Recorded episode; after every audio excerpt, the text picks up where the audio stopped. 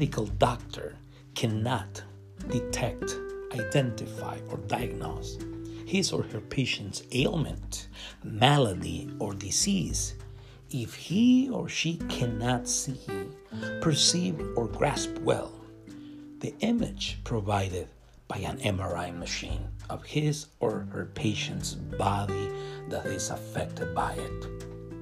On the other hand, a medical doctor can diagnose, detect, or identify his or her patient's ailment, malady, or disease if he or she can see, perceive, or grasp well the image provided by an MRI machine of his or her patient's body that is affected by it. In the same way, a believer cannot see, perceive, or grasp what God is doing in or in her midst if he or she has neglected his or her relationship with Him.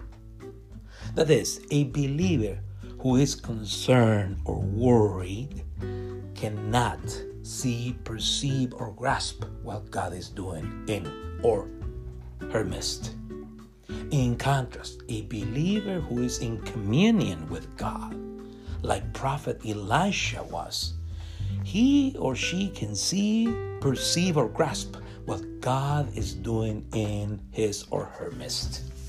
In 2 Kings chapter 6 verses 8 through 17, the writer of the book narrates how prophet Elisha prays to God, to the eternal God, to the great I am, who is always present with his own, to open his servant's eyes, to help him see that he was protecting, that he was defending them from the Syrian army with his heavenly hosts.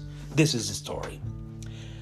Now, the king of Syria was making war against Israel, and he consulted with his servants, saying, My camp will be in such and such a place. And the man of God sent to the king of Israel, saying, Beware that you do not pass this place, for the Syrians are coming down there. Then the king of Israel sent someone to the place of which the man of God had told him. Thus he warned him, and he was watchful there, not just once or twice. Therefore, the heart of the king of Syria was greatly troubled by this thing. And he called his servants and said to them, Will you not show? And one of his servants said, None of us, my lord, O king, but Elisha, the prophet who is in Israel, tells the king the word that you speak in your bedroom. So he said, Go and see where he is, that I may send and get him. And he was told him, saying, Surely he is in Dothan. And when his servant, then the king sent horses and chariots and a great army there, that they camp by night and surrounded the city. And when his servant, when the servant of the man of God arose early and went out, there was an army surrounding the city with horses and chariots. And his servant said to him, Alas, my master, what shall we do? So he answered, Do not fear for those who are with us are more than those who are with them. I'm going to repeat the statement. Do not fear, for those who are with us are more than those who are with them. And Elisha prayed and said, Lord, I pray, open his eyes that he may see. Then the Lord opened the eyes of the young man, and he saw. And behold, the mountain was full of horses and chariots of fire all around Elisha. I'm going to repeat this. And behold, the mountain was full of horses and chariots of fire all around Elisha. Let me say this. Second Kings continues without interruption the story of the two kingdoms that begins in First Kings. The kingdom of Israel and the kingdom of Judah, the kingdom of the north and the kingdom of the south. They record the important events in the careers of the kings of Israel and Judah and show their obedience or disobedience in the light of King David's example. In chapter 1, verses 1 through chapter 8, verse 15, we have narratives of the ministries of Prophet Elijah and Elisha. Prophet Elisha ministered during the days of Ahab, Ahaziah, Jehoram, Jehu, Jehoahaz, and Joash, kings of Judah and Israel, around the years 853 BC to 803 BC. He ministered for about 50 years. Second Kings narrates how life was in the divided kingdoms and how both kingdoms declined to the point of being taken captives by the Assyrian and Babylonian armies. In 1st and 2nd Kings, the writer also narrates stories in which God manifests his faithfulness and power through prophets Elijah and Elisha to help the children of Israel.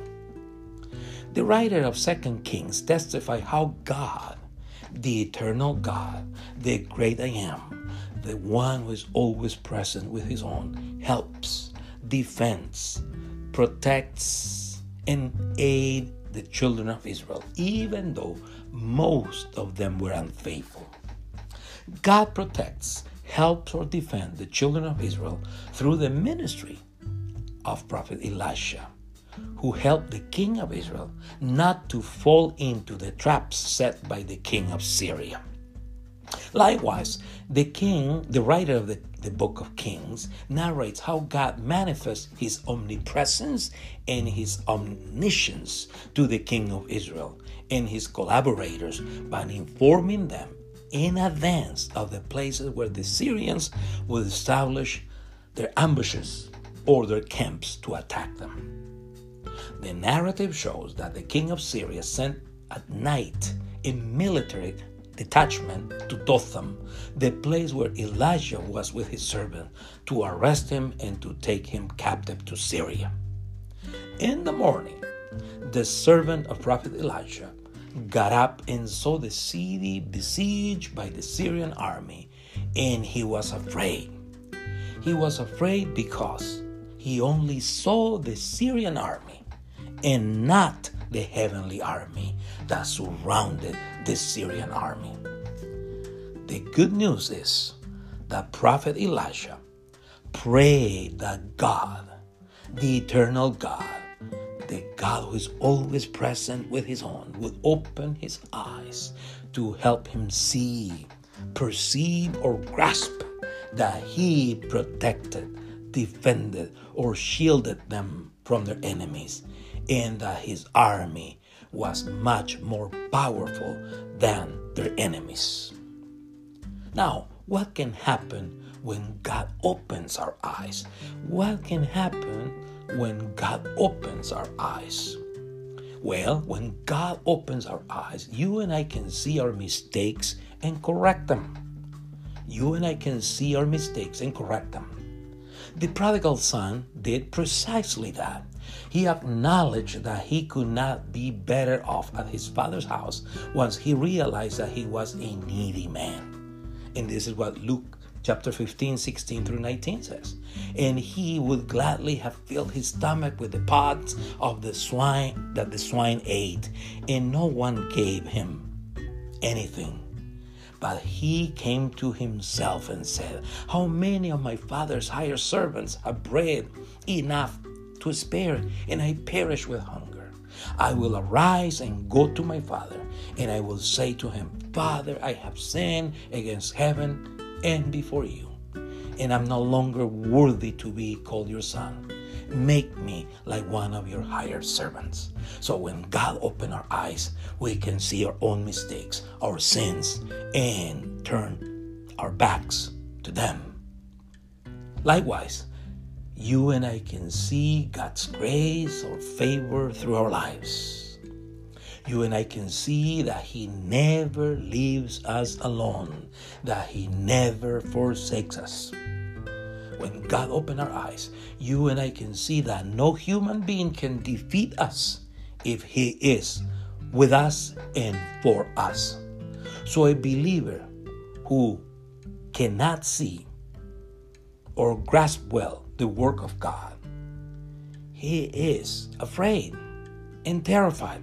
On the other hand, or in contrast, a believer like Prophet Elijah who can see or grasp well what God is doing or how God is defending him, he can join him and serve him. Amen. God bless you.